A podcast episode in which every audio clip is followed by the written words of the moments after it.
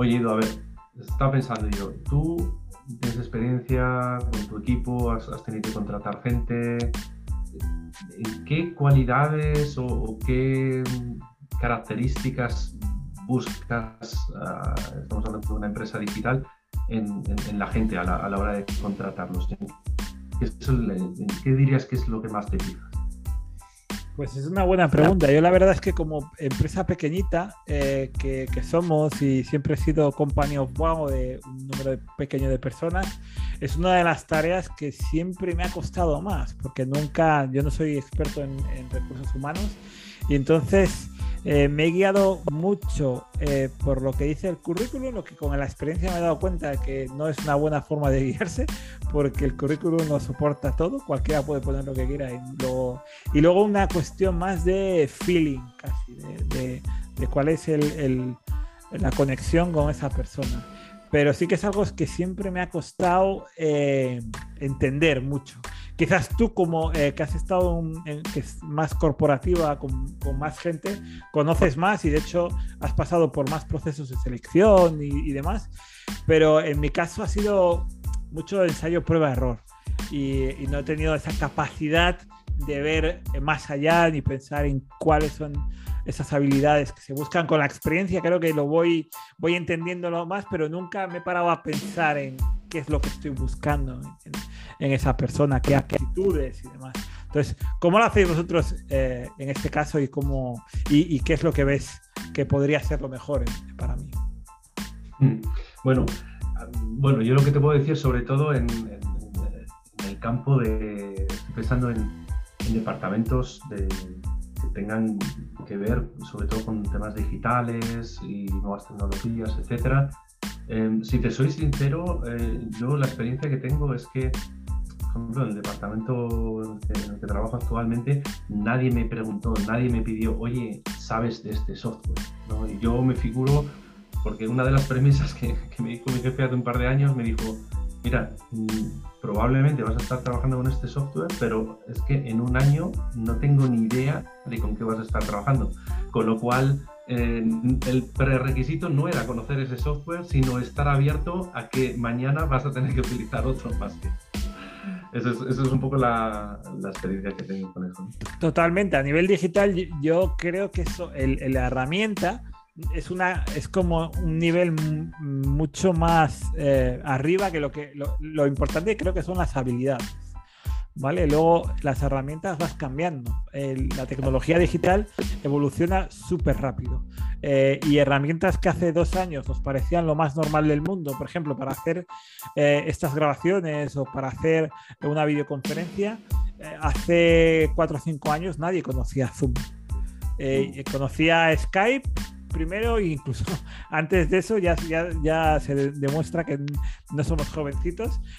había otra, otras herramientas como, como yo qué sé, el Messenger de, de, Microsoft para hacer Sí, y entonces, claro, eh, a alguien no se va a pedir cuando entra en una puesto de trabajo. ¿Tú conoces Messenger? De, porque, bueno, si entra un millennial, te, te queda con cara de. ¿Qué es eso?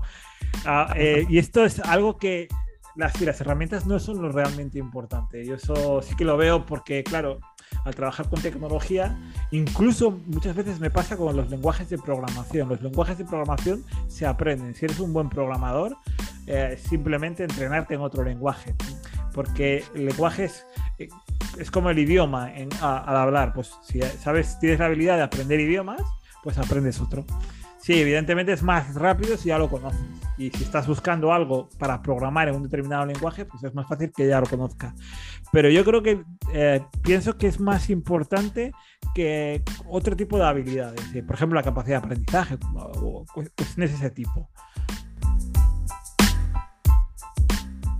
Hoy un tema muy interesante preparado para el, para el primer capítulo y es que hay unos, eh, hay unos señores de una empresa que se llama Google que hace unos años pues, eh, le dieron vueltas a la cabeza y se pusieron a, pensar o a tratar de dilucidar cuál era, por así decirlo, el elixir o el, el núcleo o, dar con, con, con, con, el elixir, digamos, de los, de los equipos eficientes. Así que vamos a hablar de eso.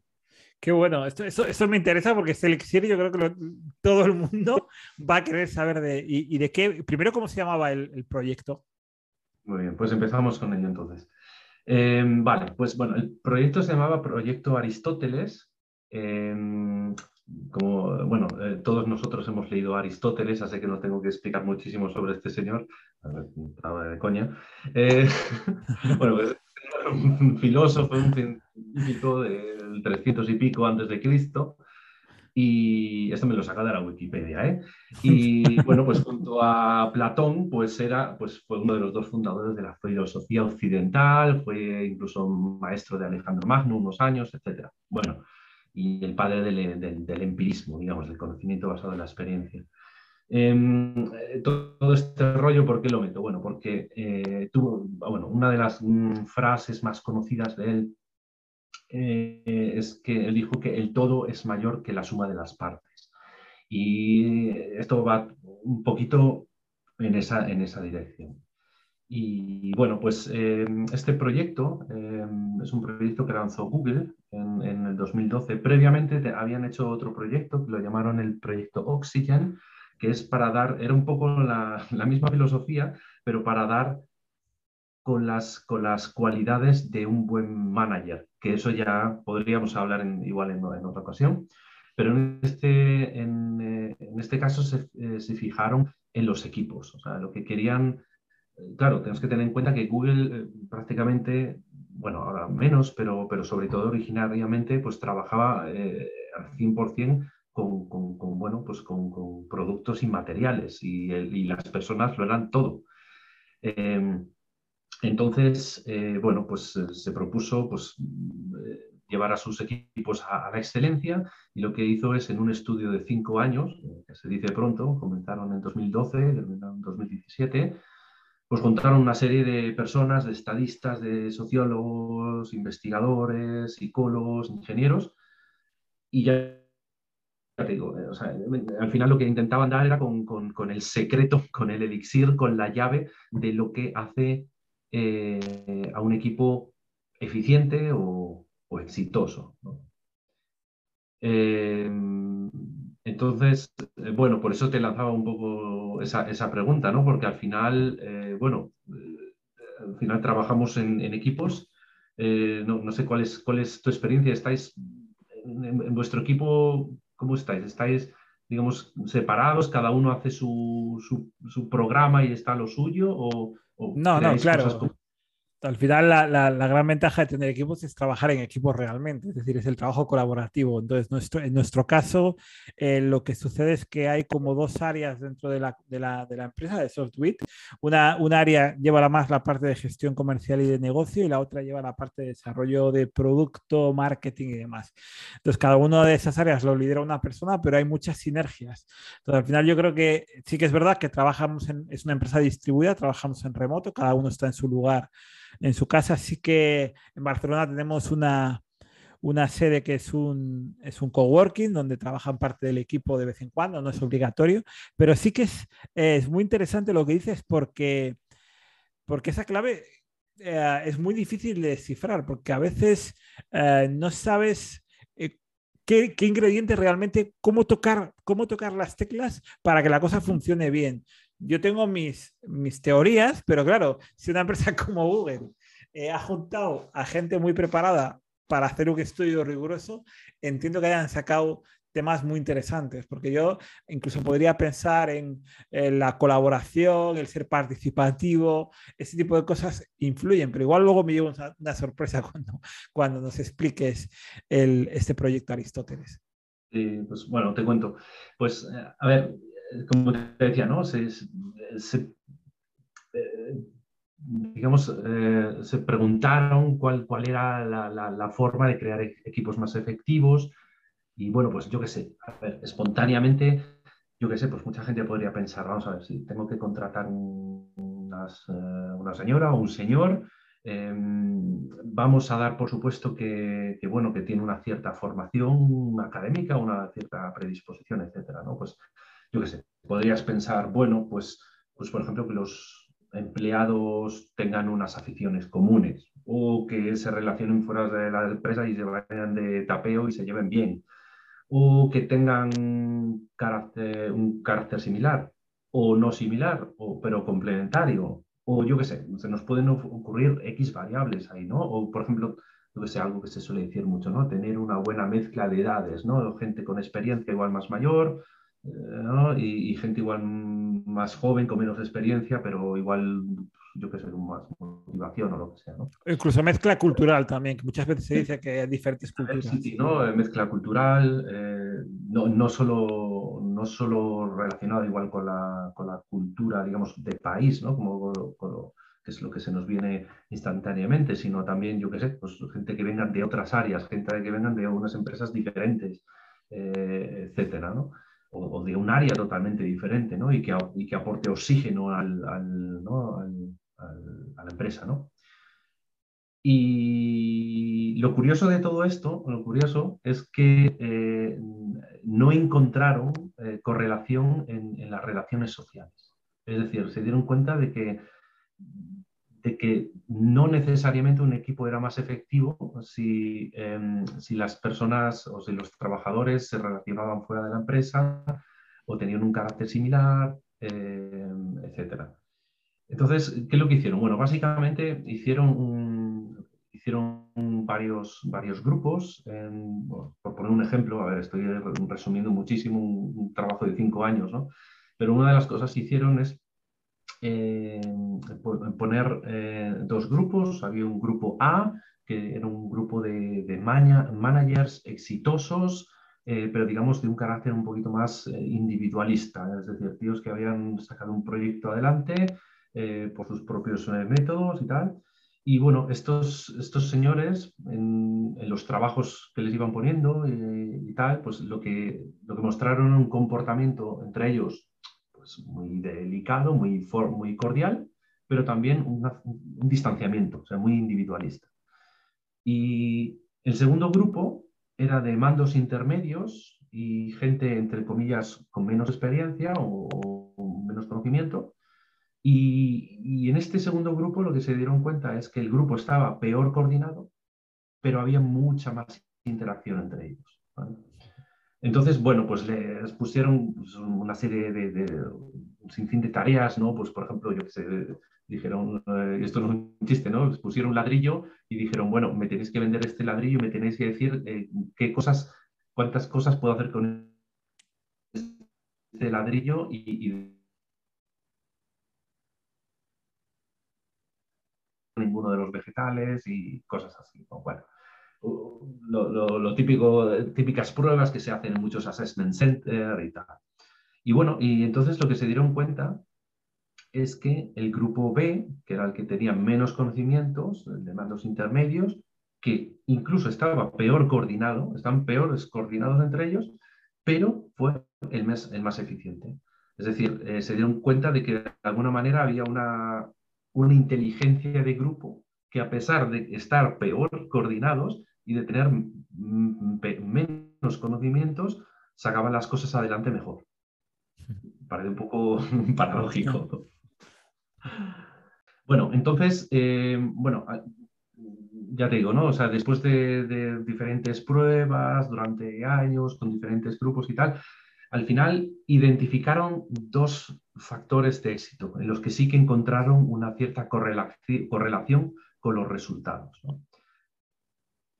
Curiosamente, el primero, eh, el primero era que eh, en aquellos eh, equipos que habían sacado mejores resultados, todos los, los integrantes del equipo participaban en mayor o menor medida, pero más o menos de una manera más o menos balanceada, digamos. no había uno que hablaba un montón y otro muy poco, tal, sino que todos participaban y tenían diferentes opiniones y, se contradecían o, lo que fuera.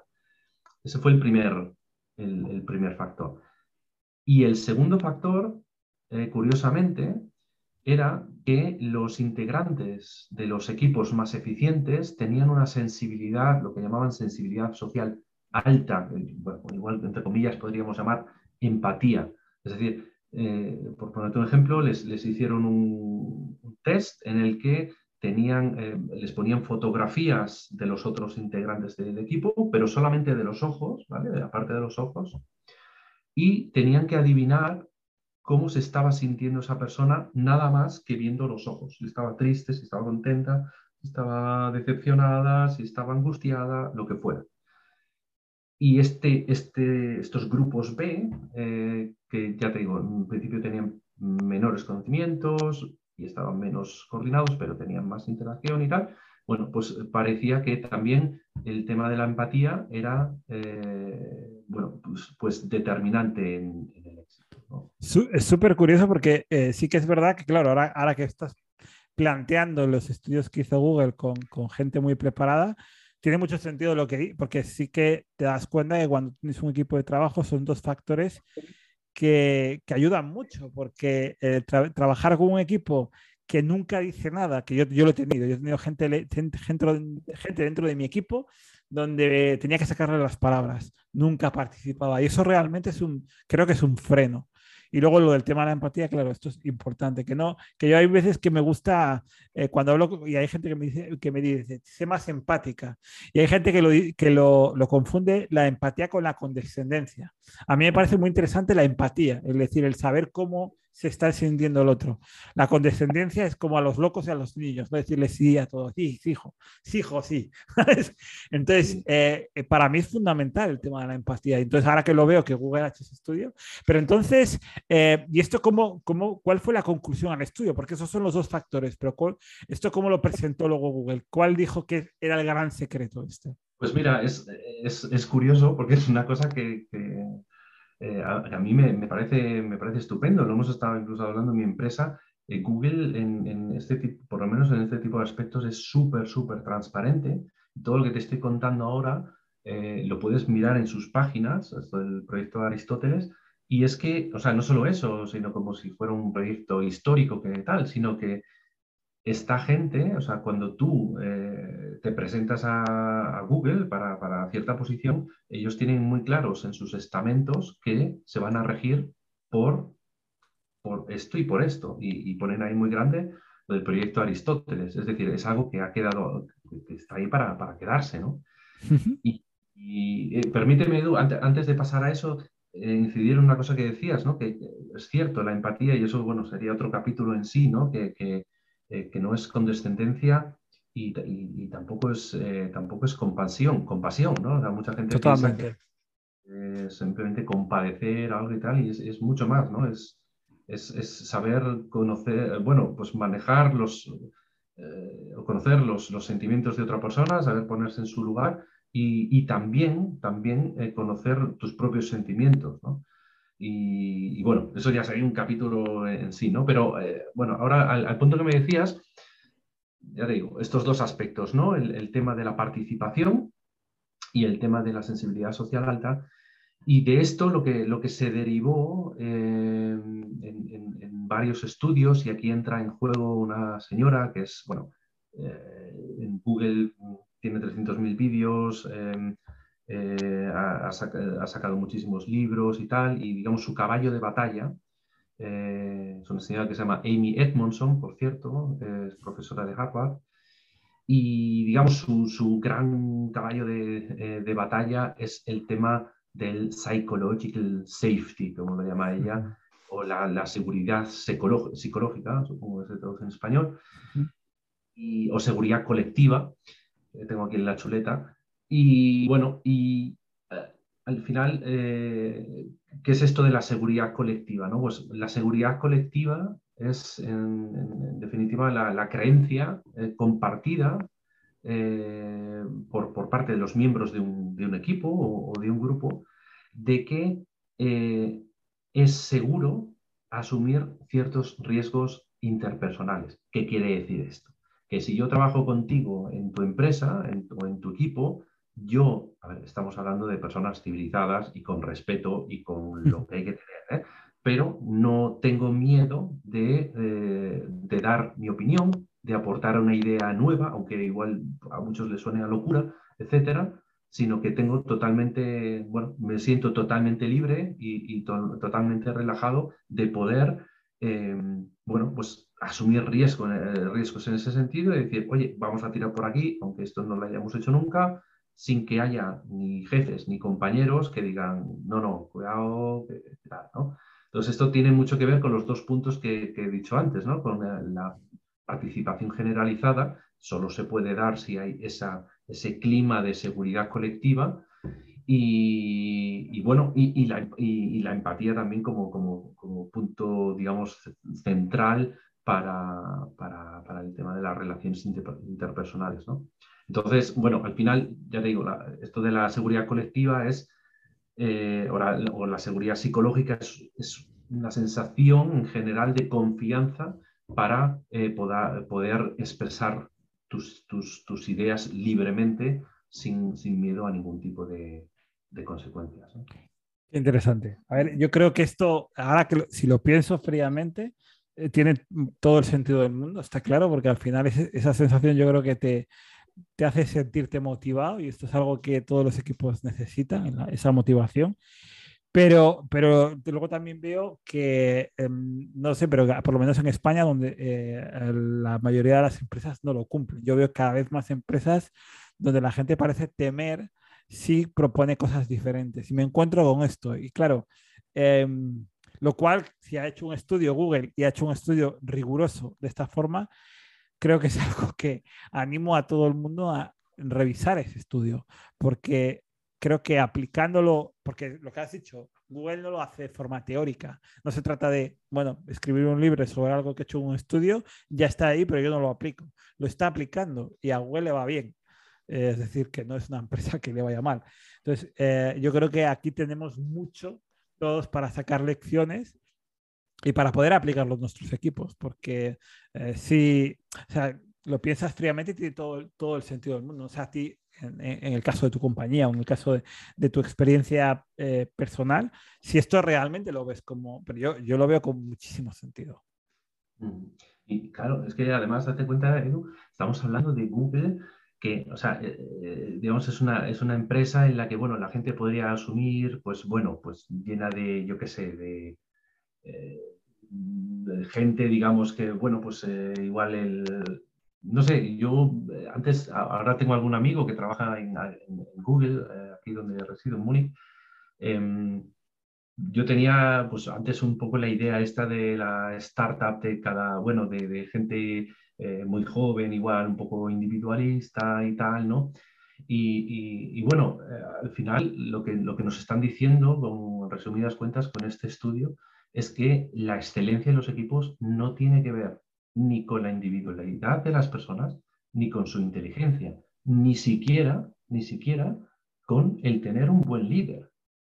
Que, por supuesto, que ayuda, eh, pero, pero no, necesaria, no necesariamente. Es decir, em, esto bueno, va un poco en, dirección a, la tendencia que están tomando muchas empresas de, de desjerarquización, de grupos descentralizados, etcétera, ¿no? Y de, y de, bueno, de la autogestión de equipos. Correcto. Entonces, yo creo que al final en Google lo que nos damos cuenta que lo que están intentando hacer es no una organización tan, tan, tan vertical, sino más horizontal o circular, es decir, que ellos mismos se gestionan, son equipos que tienen toda la autoridad. Y esto, lo que has dicho es muy, es muy, muy, muy interesante porque sí que todo el mundo tiene la, la idea de las startups que nos venden en las imágenes, que son estas donde hay salas con, con, con, pubs, que la gente se sienta y que hay un billar. Y, sí, que dices, bueno, pero que la gente ahí trabaja y de hecho los equipos jóvenes tienen en cuenta que Google es una empresa que tiene cierta madurez. No es como una startup que ha, que ha salido hace dos años, ya llevan unos cuantos años. Entonces, incluso los dirigentes ya son un poco carcas para la mayoría. Es decir, no es la startup. no, no es la startup. Entonces, eh, de hecho, es algo que me pasa mucho porque cuando como trabajo en una empresa tecnológica, estoy siempre hablando de tecnología digital y demás, la gente siempre identifica, eh, confunde el concepto startup. Realmente startup es una empresa durante su fase de, de inicio, de, de despegue pero la mayoría de ellas acaban convirtiéndose en una empresa con su organización y que tienen que preocuparse de esto, no de, de poner post en forma de Capitán América en la pared, ¿sabes? Eh, esto es un poco lo que, y, y, sí que hay mucha confusión. Luego hay mucha empresa tecnológica que se llama startup cuando no lo es. Llevas ya 15 años en el mercado, no eres una startup. O sea, otra cosa es que tengas esa visión emprendedora de estar constantemente innovando, ¿vale? Eso es cierto, pero eso no te hace una startup. Entonces, una startup realmente es cuando está iniciándose al origen hasta que llega un momento en el que se consolida y ya es una empresa tecnológica, innovadora, llámala como quieras. Pero sí que es, es muy curioso esto. Y claro, entonces ya es cuando se tienen que preocupar de cómo llegar a la excelencia de los equipos, que es lo que ha hecho Google con este estudio. Sí. Y, bueno, y bueno, igual un poco como, como apunte final, ¿no? Eh, yo trabajo en un, en un, departamento actualmente que, que, trata la eficiencia de negocio, ¿no? y, muchas veces, no sé cuál será tu experiencia, pero muchas veces cuando se habla de eficiencia, eh, y no solo en áreas directas, sino también en áreas, en áreas indirectas, en el sentido de, bueno, pues gente de oficina, vamos a decirlo así, ¿no? Pues bueno, pues muchas muchas veces, a ver, la eficiencia, o sea, al final es, es, un ratio, ¿no? Es, bueno, pues el, output dividido entre el input, o sea, cuánto esfuerzo metes, cuánto, cuánto inviertes y cuánto sale, ¿no? Y, yo tengo un poco la experiencia de que muchas empresas, sobre todo empresas grandes, para mejorar la eficiencia, eh, lo, que, lo que trabajan sobre todo es cómo reduzco el input. Es decir, cómo reduzco horas, cómo reduzco, eh, yo qué sé, pues em, eh, reports que igual no tengo que generar, que está muy bien. Eh, es decir, no, no estoy diciendo que, esté mal, es necesario, ¿no? Pero lo que estamos viendo aquí, y lo que al final dice este trabajo de Google, es que la comunicación y la confianza en conjunto son los, los dos factores que más inciden en la, bueno, en, la eficiencia de, los equipos, ¿no? Es decir... Pero, pero porque amplían tu output, más bien. Es decir, lo que hacen es... Claro. Exactamente. Y esto, claro, esto es algo mucho más intangible y es mucho más para, para, para muchas, eh, para muchas empresas o muchos, o muchos eh, directivos, es, eh, no te voy a decir, bueno, pues hay algunos que directamente no creen en esto y hay otros que sí que creen en esto. Lo que pasa es que como no lo puedes cuantificar, pues es, hay muchos que dicen, lo que no se cuantificar no existe, ¿no? Tú puedes cuantificar, decir, me, me he cargado un trabajador o le he reducido la jornada o invertimos menos horas en tal historia. Eso puedo cuantificar. Pero ¿cómo cuantifico la confianza que tenemos en el equipo. O Totalmente. es la empatía o la comunicación. No lo podemos cuantificar. Totalmente. Hay cosas que son cualitativas y otras son cuantitativas. Y no todo es cuantitativo. Y sí, esto, esto me recuerda a otra cosa que hace poco estaba grabando un vídeo que hablaba sobre el tema de productividad, que es una derivada también de la eficiencia. Y todavía sigo viendo a muchas empresas que creen que ser productivo es hacer más cosas, volumen, y o ser productivo es trabajar más horas, también lo, veo. Y es todo lo contrario. O sea, al final, es lo que dices tú, eh, lo que hay que hacer es, lograr ser más eficiente, lograr ampliar y optimizar los resultados que obtienes, básicamente. Entonces, para eso, claro, todo, toda la parte cualitativa es tan importante como la cuantitativa, ¿vale? Porque al final lo que hace es que la calidad de tu trabajo sea mejor. Entonces, esto y es muy difícil lo que dices tú. Normalmente las corporaciones tienden a medirlo todo y es, bueno medir todo, es decir, es bueno, la, medición es buena, pero no todo es medible. Y eso es, un, eso es un gran reto, te lo puedo decir por experiencia propia. Claro. De, mucha, eh, sí, de mucha pedagogía y es súper, súper, súper complicado porque es lo que te digo, al final, eh, por lo menos en las corporaciones grandes, al final, final, final del año te miden por ciertos números y ya te digo, incluso gente que sí cree en esto, ¿eh? o sea, no es, que toda, no es que la gente diga no, tal, pero gente que sí cree en esto, pero, pero claro, luego eh, tienden, tienden más a lo, a lo cuantitativo, claro. al, al, al, lado del denominador. ¿no? Esto me recuerda, me recuerda un colega que se llama Ezequiel Bello, que le, saludo desde aquí, que es, es, muy, es una persona muy creativa y se dedica a esto, que siempre tiene el pique con los ingenieros. es que los ingenieros todos lo quieren medir. Pues es un poco esto. ¿no? al final... pues yo soy controller y los controles somos los ingenieros de... Eso es todo. Los controles miden todavía más que los ingenieros. O sea, que es como el el nivel superlativo de, de la medición.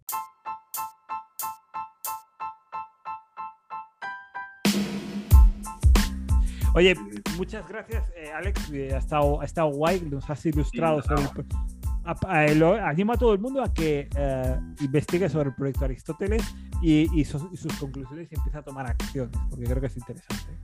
Sí, el proyecto Aristóteles y como os digo, Amy Edmondson también es súper recomendable. Y nada, pues meter en, Google donde, donde, donde no. ¿Qué mejor, ¿Qué mejor lugar que Google que lo han hecho el estudio? Para meter eso, Psychological Safety o seguridad colectiva.